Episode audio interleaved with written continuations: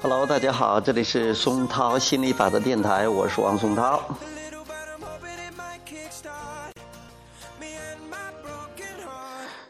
今天我们选的歌是《Me and My Broken Heart》。今天给大家讲亚伯拉罕情绪的惊人力量第十例二十。这里没有硝烟，办公室战役。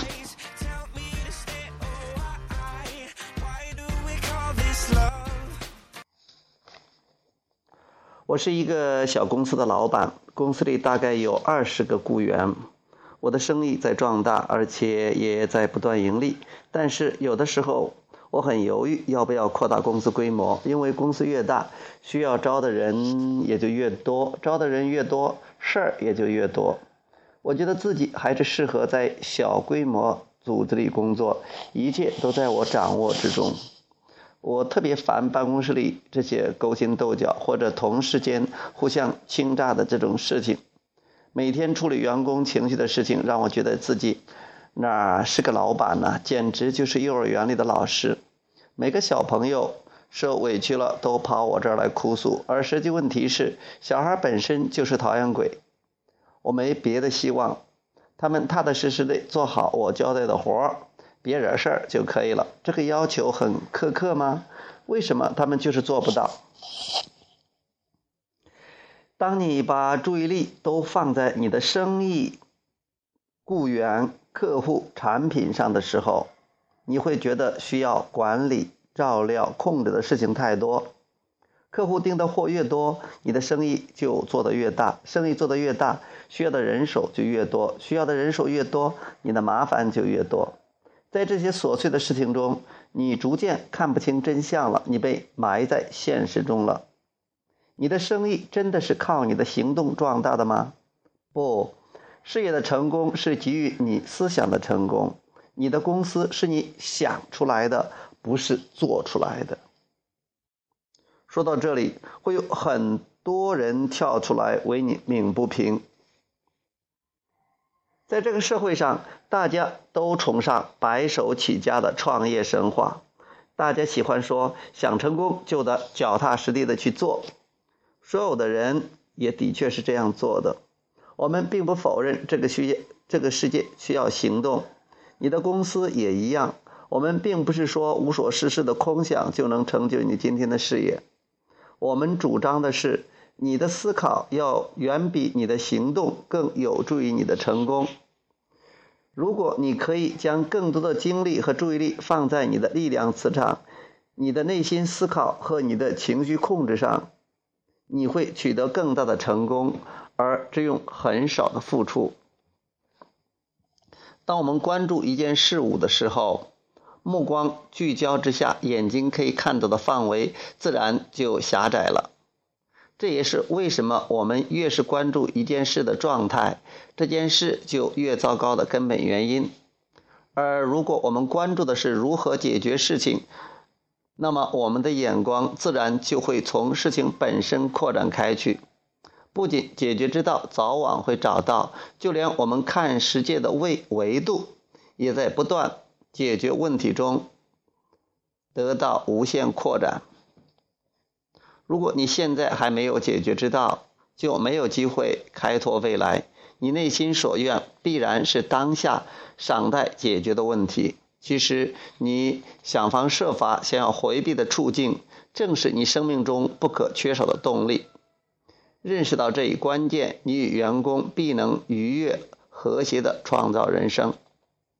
无论是公司结构还是商品，你的视野其实是你思维动向的延伸。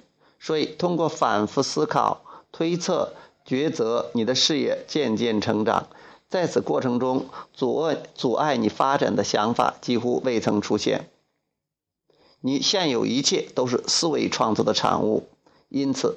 早在创立公司、招聘员工与开始生产之前，你内心已经很清楚未来企业的概貌。在这样的状态之中，你的企业飞速向前发展。在一家公司壮大之前，大多数公司都朝着积极的方向前进。但是，当一家公司初具规模之后，大部分老板就开始关注当下的问题，于是积极的发展去向开始停步不前。如果你能认识到你所有的愿望都能达成，棘手的问题以解决之道都是拓展的必然之路，你就能以愉悦之心顺其自然，带领企业走向光明的未来。如果你换个角度，不把员工之间的矛盾看成是尔虞我诈的办公室战争，而是把他们当作促进员工工作的机会，那么你将明白员工层出不穷的创意是多么值得珍惜。企业成功的关键与创造个人幸福生活的原则如出一辙。你必须寻找令自己快乐的想法，而非指望员工令你愉悦。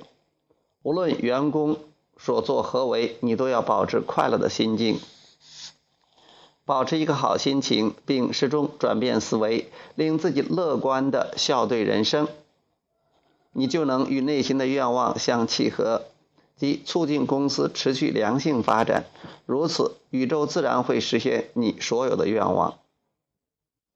当你能够尊重员工的不同创意能力和个性，并且关注他们最优秀的一面，就会带来更多你想要的结果。反之，如果你关注不足之处，那么你也将看到更多的缺点，那也是你不乐意见到的。没有比负面思考更糟糕的东西，也没有比正面思考更美妙的事物。有的老板想要忽略公司管理的各种细节，将精力放在公司的远景规划上，这样做也有一定的道理。但是你当下的尴尬处境，并非因为你将心思放在管理细节上，而是因为你以此为苦。负面情绪使你无法与内心相契合。每当你遇到棘手问题时，如果能抱着“车到山前必有路”的心态，那么解决之道很快就会出现，让你停滞不前的并非管理细节，而是你内在的不协调。如果你能内外合一，不断发散出希望企业良性发展的愿望，便会有更多颇具管理才能的员工帮你处理公司细节，你也能够一心一意关注想要拓展的领域。企业与你本身。都有永恒发发展的特性。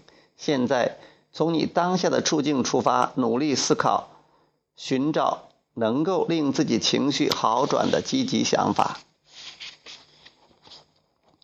我烦透了每天处理办公室里的人事问题。这些人都是成年人了，可看他们的行为，你就觉得他们真是幼稚到家了。他们就不能成熟一点，像大人那样处理问题吗？公司里还有很多别的事情需要我关注，我没有那么多精力整天处理这些。员工是公司正常运转的基础，员工的状态对我来说还是非常重要的。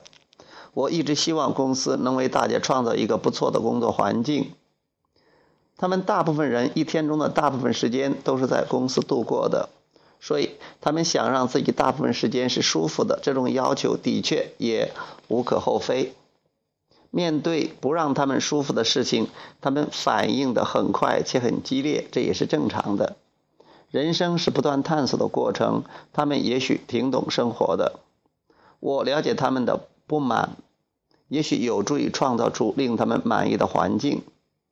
也许他们不觉得跟同事相处有什么问题，至少。